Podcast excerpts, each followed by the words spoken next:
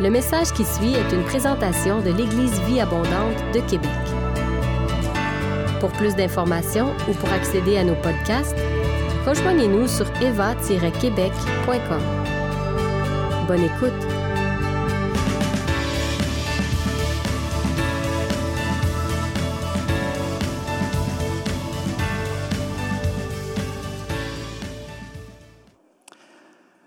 Seigneur, on te remercie pour ta parole. On te remercie pour ce temps ensemble. Merci de, au-delà des mots que je vais prononcer, Seigneur. Je prie vraiment que tu puisses parler au cœur. C'est ce que je te demande ce matin, que ton règne vienne dans nos vies, dans le nom de Jésus. Amen. Dernièrement, il y a un frère de, l'Église euh, qui m'a demandé le sens du mot réma. Et euh, c'était une excellente question. J'ai réalisé que des fois, on utilise des termes que si on ne prend pas le temps de les expliquer, euh, c'est que les gens comprennent que ça fait partie de notre culture d'Église, mais ils ne comprennent pas nécessairement ce à quoi on fait référence. Et la question est excellente. Et un réma, pour, euh, pour nous, en fait, c'est un terme grec qui vient du Nouveau Testament dans la Bible et qui, euh, on retrouve ce mot-là 70 fois dans le Nouveau Testament. Et 67 fois sur 70, le mot réma veut dire une parole déclarée. C'est une parole qui est prononcée d'une personne à une autre personne. Contrairement à logos, quand on parle de la parole de Dieu, on va dire que c'est le logos de Dieu qui nous a été donné, qui est loin du Saint-Esprit, la parole de Dieu. Donc le réma, quand on dit j'ai reçu un réma, on parle que j'ai reçu une parole prophétique, une parole, une révélation personnalisée dans mon esprit qui est pour moi et que je sais que c'est l'Esprit de Dieu qui m'a parlé. Donc on va utiliser cette expression, j'ai reçu un réma, une révélation euh, personnelle. Et c'est important de faire la distinction entre les deux mots, le réma et le logos, parce que quand on lit la parole, ça change parfois le sens des choses. Si on met la première diapositive, Jean 6, 63, 68, ça dit, c'est l'esprit qui vivifie, c'est Jésus qui parle. La chair ne sert de rien. Les paroles, qu'est-ce qui est en rouge, c'est toujours le mot réma derrière. Les rémas que je vous ai dites sont esprit et vie. Donc Jésus dit, ce que je vous ai déclaré, c'est pas juste des paroles, c'est l'esprit et la vie sont à l'intérieur de ces rémas que je vous ai donnés. Simon-Pierre lui répondit, Seigneur, à qui irions-nous? Tu as les rémas de la vie éternelle. Dans Jean 15, 7, on peut lire, Si vous demeurez en moi, dit Jésus, et que mes rémas demeurent en vous, demandez ce que vous voudrez et cela vous sera accordé. Si on ne comprend pas cette nuance-là des rémas, c'est qu'on peut avoir tendance à lire ce texte-là en disant Oh, je peux demander n'importe quoi à Dieu, puis Dieu va me donner n'importe quoi que je lui demande. Ce n'est pas ce que c'est en train de dire. Ici, Jésus est en train de dire Si vous demeurez en moi, vous demeurez dans mes principes, vous demeurez dans mes, dans, en, relation avec moi, et que mes rémas, mes révélations, ce que je vous communique, vous transmets, demeurent en vous, des paroles vraiment personnalisées. Demandez ce que vous voudrez en fonction de ça et cela vous sera accordé. Donc, ça donne, un, en bon québécois, un twist différent au verset. Romains 10, 17, on peut lire Ainsi la foi vient de ce qu'on entend. Et ce qu'on entend vient de la parole de Christ. Les gens vont dire, et la notre foi vient de la parole de Dieu. En fait, ici, le mot derrière, c'est encore une fois le mot réma. Oui, la, foi vient de ce qu'on entend, euh, dans le sens de ce qu'on lit, mais ça ne dit pas ce qu'on lit. La foi vient de ce qu'on... Et ce qu'on entend vient de la réma de Christ, c'est-à-dire de la révélation de Christ. Et lorsque la révélation de Christ saisit notre cœur d'un coup, qu'est-ce qui émerge? La foi. La foi vient de ce qu'on entend, disait l'apôtre Paul. Éphésiens 6, 17. Prenez aussi le casque du salut et l'épée de l'esprit qui est la parole de Dieu. Les gens vont tendance à dire, c'est la parole de Dieu, c'est ça. Hein. Mais ici, le mot qui est derrière en grec, c'est le mot réma, la révélation de Dieu. Tous ceux et celles qui ont vécu cette dimension-là, d'avoir une révélation de Dieu personnalisée dans une situation donnée, on est en train de prier et Dieu nous donne une révélation claire sur la situation. Et tout d'un coup, là, on a l'épée de l'esprit dans nos mains. On a la révélation dans nos mains pour vraiment adresser la situation pour fendre la situation, peu importe quelle est la situation en question, mais la, le réma, la révélation personnalisée change toute la donne. Donc, quand on dit un réma, c'est vraiment l'idée, ça fait référence au fait que Dieu parle encore aujourd'hui aux hommes et aux femmes, qu'on n'est pas dans une religion morte, que Dieu est capable et il sait comment rejoindre nos cœurs et on peut discerner sa voix pour nous personnellement dans nos vies et pour nous en tant que corps et en tant qu'Église. Tout le monde dit? Donc, les rémas, lorsque Dieu nous parle, les gens se posent la question comment ça sonne?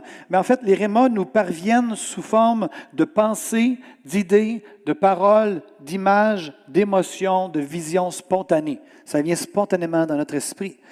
Euh, un jour, j'ai raconté à l'église Vie Abondante, j'étais euh, en train de débrancher mon portable, hein, mon ordinateur portable euh, sous le bureau. J'étais à quatre pattes en dessous du bureau en train de, vouloir débrancher. Et lorsque j'ai pris la prise pour débrancher, le Saint-Esprit m'a parlé à ce moment-là.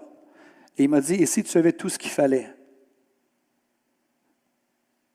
Et j'ai réagi comme vous, là. Je suis resté à quatre pattes avec la, la prise, puis là, j'étais en train d'assimiler le réma la révélation que le Seigneur venait de me dire. Puis même ce matin, je réalisais que pour la première fois, ça fait plusieurs fois que j'en parle à l'Église abondante, mais c'est la première fois ce matin, alors que je me préparais pour la réunion, quand je me suis revu dans mon esprit que j'étais, pourquoi j'étais à genoux avec la prise électrique? Et là, j'ai réalisé que c'était très symbolique, très significatif. Et si tu avais tout ce qu'il fallait, on sait à quel point l'électricité change la vie. Amen. Là, je l'avais ici, tu avais tout ce qu'il fallait. Et après ça, le Seigneur a commencé à développer. C'est un exemple de Réma que j'ai reçu. Il y a un frère que euh, avec qui j'ai parlé euh, dans les derniers mois, que j'apprécie énormément, et qui a été un évangéliste très connu ici au Québec. Et puis, il me racontait qu'un jour, euh, il a eu un Réma particulier. Laissez-moi vous lire un petit peu le compte-rendu de ce qu'il m'a partagé. Un frère m'a raconté qu'un jour, le Seigneur lui donna rendez-vous dans une certaine chapelle parce qu'il désirait lui parler. Le frère se rendit donc dans la chapelle en question. Après avoir pris place sur un banc de la chapelle, le frère fut témoin d'une scène quelque peu inusitée. Un homme, quelques bancs devant lui, portait un chandail à l'envers, de toute évidence. Selon le frère qui observait, cet homme semblait être atteint d'une certaine déficience. À un certain moment, une dame se dirigea vers l'homme pour lui faire remarquer que son chandail était à l'envers. Ce dernier s'activa pour retirer son chandail et en le faisant, ce dernier est revenu à l'endroit. Mais lorsqu'il le remit, il le remit de telle sorte qu'il le remit à l'envers. L'homme fit la même démarche à quelques reprises pour finir avec un chandail toujours à l'envers. Suite à ce moment qui devait être un moment d'écoute, le frère pensait avoir été dérangé pendant son rendez-vous divin et son temps d'écoute. Le frère m'a partagé qu'il était quelque peu irrité, déçu et dans l'incompréhension parce qu'il lui semblait que Dieu ne lui avait pas parlé dans la chapelle alors qu'il avait, cru comprendre que Dieu l'y avait convoqué. Toutefois, Dieu lui confirma qu'il lui avait bel et bien parlé dans la chapelle. Et le réma était que la vérité est bien souvent dans l'inverse. Et euh, le frère m'a partagé euh, tout ce qui a découlé de cette révélation-là, de voir un homme qui enlève son chandail, il est à l'endroit, il remet, il est à l'envers, et tout ça, mais il n'arrivait pas à le remettre dans le bon sens. Et il m'expliquait que bien souvent, on pense en tant que chrétien, il y a des pensées, mais qui sont à l'inverse. Exemple, euh, je prie et je lis ma Bible pour avoir une relation avec Dieu. La vérité est dans l'inverse. Je prie et je lis ma Bible parce que j'ai une relation avec Dieu. Ou je prie, je lis ma Bible parce que Dieu a une relation avec moi. Est-ce a des gens qui, trouvent que ça change la façon de le voir? OK, c'est à vous que je parle. Hein? Ceux en ligne, là, j'ai beaucoup discuté à les entendre. Si jamais vous voulez réagir, ça va m'encourager dans ma prédication. Des gens qui vont dire, je vais jeûner pour chercher la face de Dieu.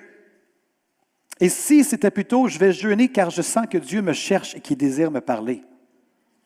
Quels sont ceux qui trouvent que ça a une dynamique différente, juste de le formuler de cette façon-là? Donc, le frère nous disait que souvent, la vérité est dans l'inverse. On pense qu'on a la vérité, mais notre gilet est à l'envers. À la fin de mon message aujourd'hui, on va avoir du temps pour réfléchir et répondre au message. Écouter la voix de l'Esprit, les rémas du Seigneur. Être à l'affût de savoir est-ce qu'on a des pensées à l'inverse que le Seigneur voudrait mettre, qu'on remette à l'endroit. Et également s'engager, s'activer dans l'action. Donc, je vous invite à être à l'affût des rémas que le Seigneur veut vous parler au travers de mon message. Il y a peut-être des parties, des citations qu'on va mettre à l'écran qui vont vraiment capter l'attention de votre cœur. Vous allez dire, wow, il y a quelque chose pour moi là-dedans. Vous avez le droit de sortir vos appareils mobiles, prendre en photo la, citation pour qu'à la fin, lorsqu'on va venir le temps d'écoute et et de dévotion avec le Seigneur, vous puissiez relire la fameuse citation et que vous puissiez dévotionner avec le Seigneur. L'apôtre Paul va dire aux Philippiens, j'ai appris je sais vivre. J'ai appris sous-entend qu'il a appris quelque chose qu'il ne connaissait pas auparavant et qu'il sait maintenant vivre alors qu'il ne savait pas vivre. Donc, on le voit à l'écran présentement, Philippiens 4, versets 11 à 13. L'apôtre Paul va dire aux Philippiens, j'ai appris à être content de l'état où je me trouve. Je sais vivre dans l'humiliation et je sais vivre dans l'abondance. En tout et partout, j'ai appris à être rassasié et à avoir faim, à être dans l'abondance et à être dans la disette. Je puis tout par celui qui me fortifie. Amen. On aime tous ce dernier verset-là, hein, verset 13. Je puis tout par celui qui me fortifie. Mais avant, il dit, j'ai appris que je puis tout par celui qui me fortifie. Le Seigneur désire nous amener à ce point où on va pouvoir dire, j'ai appris. Je sais vivre. Maintenant, je sais vivre. Peu importe la circonstance, je sais vivre dans n'importe quelle circonstance. Et je peux tout par celui qui me fortifie. Oui, mais comment? Est-ce que c'est qu'une question de performance humaine? On travaille pour apprendre, on, on, puit tout, c'est par nos propres forces. Non, c'est par celui qui nous fortifie, comme on vient de le lire. Mais il y a une partie quand même de performance, mais je pense qu'il y a une partie de dépendance du Seigneur à travers de tout ça. Au début de l'année 2022, Christine et moi, on est allés visiter un couple d'amis chrétiens. Et dans nos échanges ensemble, on en est venu à la conclusion que c'était devenu comme évident pour nous qu'on on avait besoin, que nous avions besoin et nous désirions plus de félicité, plus de félicité, plus de plénitude et plus de sérénité dans nos vies. Et on a demandé ensemble, dans un temps de prière, d'avoir ces choses-là. Qu'est-ce que c'est la félicité, la plénitude et la sérénité? On va le mettre à l'écran. La félicité, c'est un bonheur calme et durable. La plénitude, c'est un état de ce qui est à son plus haut degré de développement, qui est dans toute sa force, son intensité, dans son intégralité. La sérénité, c'est un état de calme, de tranquillité, de confiance. La sérénité de l'esprit. Est-ce qu'il y a des gens dans ce lieu que vous êtes d'accord avec Christine et moi et notre couple d'amis pour dire on a besoin de plus de félicité, de sérénité, de plénitude dans nos vies? Je ne sais pas si c'était en raison du fait qu'on avait sorti de cette fameuse période de deux ans qu'on vient de traverser, mais c'était quelque chose qui était dans nos cœurs. On a vraiment demandé au Seigneur, on veut que ça, ces choses-là augmentent dans nos vies. Que la félicité, la plénitude et la sérénité puissent augmenter. Et Christine et moi et nos amis, on était tout à fait conscients que ces trois choses en particulier ne peuvent être expérimentées qu'en étant enracinés dans l'amour de Dieu. Qu'on ne peut pas vivre pleinement la félicité, la plénitude, la sérénité en étant déconnecté de la relation d'amour avec le Seigneur. D'ailleurs, il y a un moine cistercien québécois qui a écrit ceci. Ce ne sont pas tes œuvres, on peut le mettre à l'écran, ce ne sont pas tes œuvres les plus admirables, mais ton imperturbable sérénité qui peut interpeller tes proches avec le plus d'insistance et de persuasion. Il est en train de dire ici, le plus grand témoignage que tu peux avoir pour les gens de ton entourage, c'est d'être serein dans les circonstances que tu vis. Ce n'est pas par le fait de performer par tes œuvres les plus admirables. C'est le fait d'être serein à travers la vie. Il va continuer, le moine, en disant, il s'agit donc d'atteindre le plus tôt possible la certitude d'être aimé, puisque cela seul peut apporter la sérénité. Vous savez, ce matin, euh, avec l'équipe de louange, quelqu'un a dit Sachez que vous êtes aimés. Je leur ai dit hey, je vais justement en parler ce matin dans mon message. Ça, c'est une de mes phrases. Euh, euh, original. Hein? Sachez que vous êtes aimés. Des fois, quand je vous envoie un courriel, sachez que vous êtes aimés. Il y a déjà quelqu'un qui a osé me dire Moi, j'aime pas ça quand tu dis ça, Pasteur Benoît. Euh, moi, pourquoi tu ne dis pas juste Je vous aime Mais je vais vous le dire pourquoi je ne vous dis pas juste Je vous aime ce matin. Oui, je vous aime. Et oui, je travaille là-dessus, comme on a écrit sur le site Internet. C'est quelque chose que je découvre à quel point le Seigneur aime les gens. Puis alors que je découvre le Seigneur, son amour se dépose en moi, j'apprends à aimer les gens et je suis en progression à ce niveau-là. Mais le message que j'essaie de transmettre lorsque j'écris ça, puis d'ailleurs, ce n'est même pas dans mon pied de page, c'est pas automatique. À chaque fois que vous recevez un courriel puis écrit Sachez que vous êtes aimé, trois petits points, c'est moi qui l'ai écrit. C'est original, c'est moi qui ai écrit à vous. Et voici ce que j'essaie de transmettre. Pardon? Oui, oui, euh, comme l'apôtre Paul, de mes propres mains, ça. C'est avec mes propres doigts que j'écris ça. Sachez que vous êtes aimés. Ce que j'essaie de communiquer, c'est oui, je vous aime. Mais sachez que vous êtes vraiment aimés. Sachez ou comprenez que vous êtes aimés. Réalisez que vous êtes aimés. Saisissez que vous êtes aimés. Seule la certitude d'être aimé peut nous apporter la sérénité, disait le moine. Il y a quelque chose qui prend place lorsqu'on se sait aimé. C'est comme si, même j'ai vu des gens se mettre à rire devant leurs circonstances difficiles lorsqu'ils ont saisi le fait qu'ils étaient aimés et que Dieu serait toujours avec eux, peu importe ce qu'ils traverseraient. Rappelez-vous les frères dans la fournaise ardente dans l'Ancien Testament. Le quatrième homme, quatrième homme qui, était, qui avait l'air d'un fils de Dieu, qui était tout. Ça nous rappelle cette histoire-là qu'on n'est jamais seul. Et lorsqu'on réalise qu'on est aimé, peu importe ce qu'on traverse, que le Père est toujours avec nous, on est toujours aimé, on peut sourire à la vie. Et c'est là que la félicité, la sérénité et la plénitude peuvent s'installer. Mais si on est toujours incertain du fait qu'on est aimé, qu'on est des orphelins qui cherchent toujours à gagner l'amour des, des, gens qui nous entourent ou d'essayer de gagner la faveur et l'affection de Dieu, à ce moment-là, on passe notre vie à pédaler, à performer, à rechercher quelque chose qu'on pense qu'on n'a pas, mais la vérité est dans l'inverse. On est pleinement aimé et on devrait partir d'un cœur serein, plein, plein de félicité, puis de dire, wow, qui je peux aimer à mon tour? Aimez-vous les uns les autres? Toute la parole est résumée avec aimer Dieu et aimer son prochain.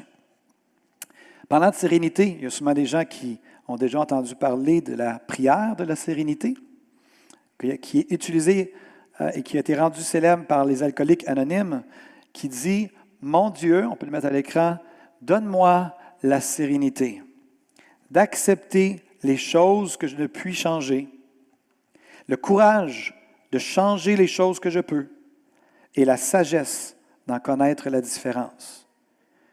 Il y a des choses dans la vie qu'on peut changer, il y a des choses qu'on ne peut pas changer. Il y a des choses qui sont entièrement dans notre contrôle, puis il y en a qui ne sont pas du tout dans notre contrôle. Les parents, normalement, ceux qui sont parents dans ce lieu, vous savez de quoi je parle. Il y a des choses ou des gens qu'on aimerait contrôler, mais on réalise assez rapidement qu'on ne les contrôle pas ou que si on veut les contrôler, ça vire mal. Donc, mon Dieu, donne-moi la sérénité. La sérénité, je le rappelle, c'est l'état de calme, de tranquillité, de confiance. Donne-moi la sérénité d'accepter les choses que je peux changer et le courage, les choses que je ne peux pas changer, les choses, le courage de changer celles que je dois changer, puis de connaître la différence entre les deux. L'apôtre Paul va dire, j'ai appris, je sais vivre je puis tout par celui qui me fortifie. Est-ce que c'est une question de performance ou de dépendance? Moi, je pense que c'est une question de un petit peu de performance et beaucoup de dépendance.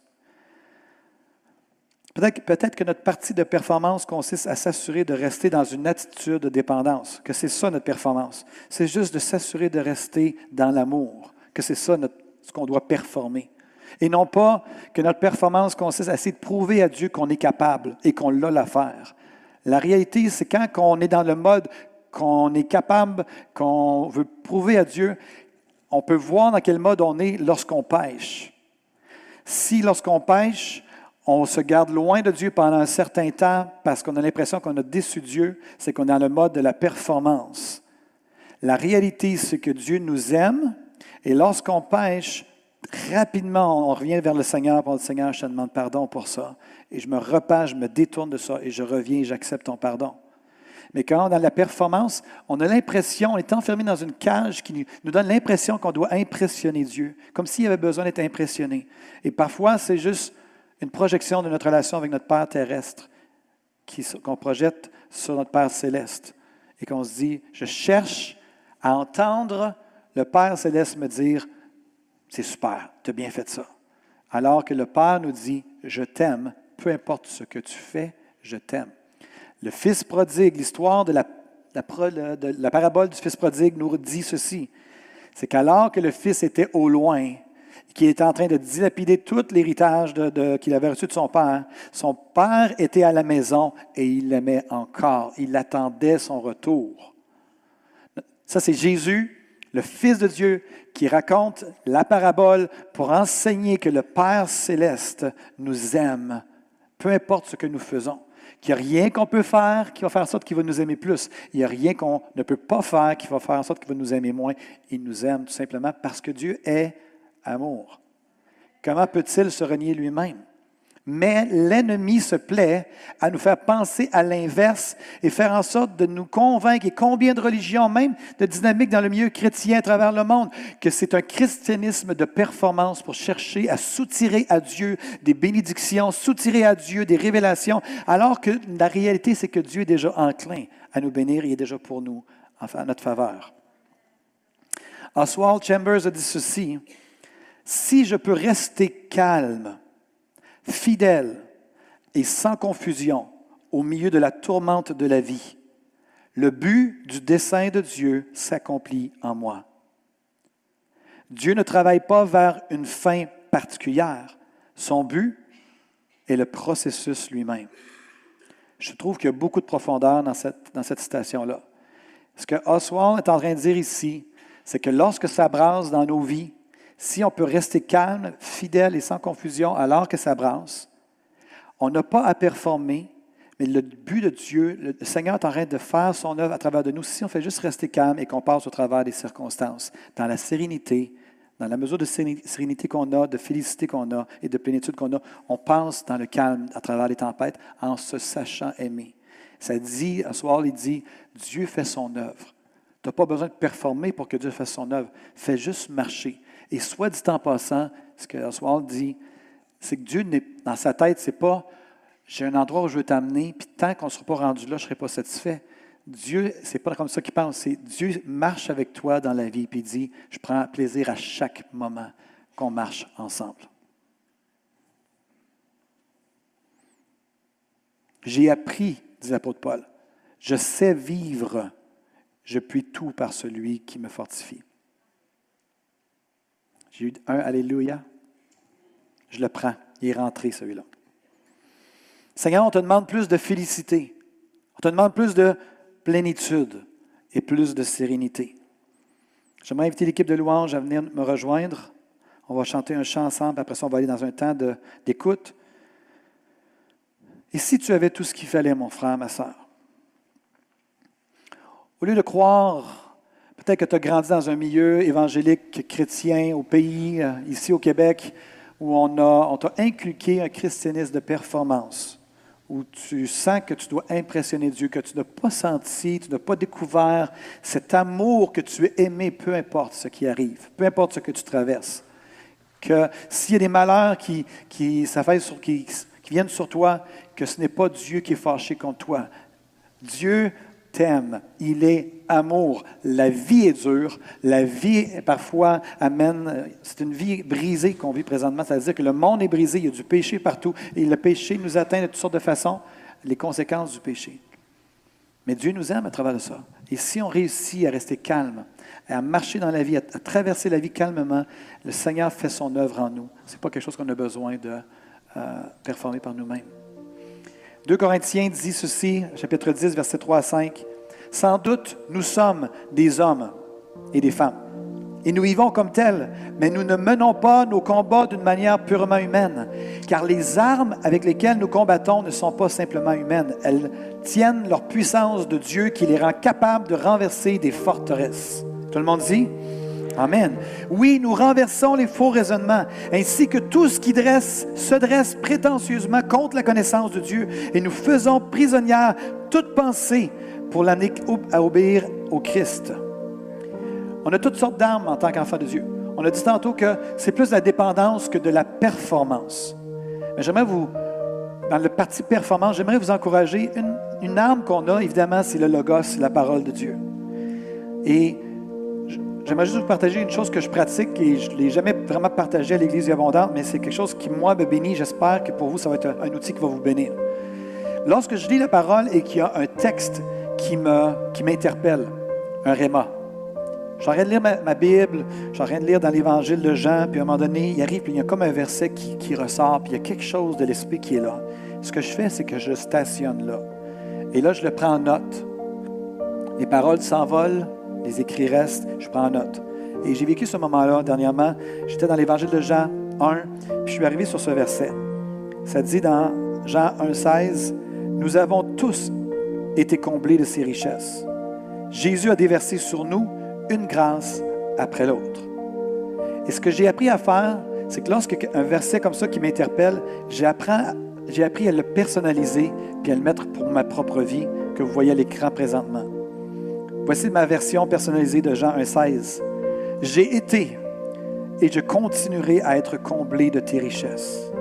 Seigneur Jésus, tu as et tu continueras à déverser sur moi une grâce après l'autre.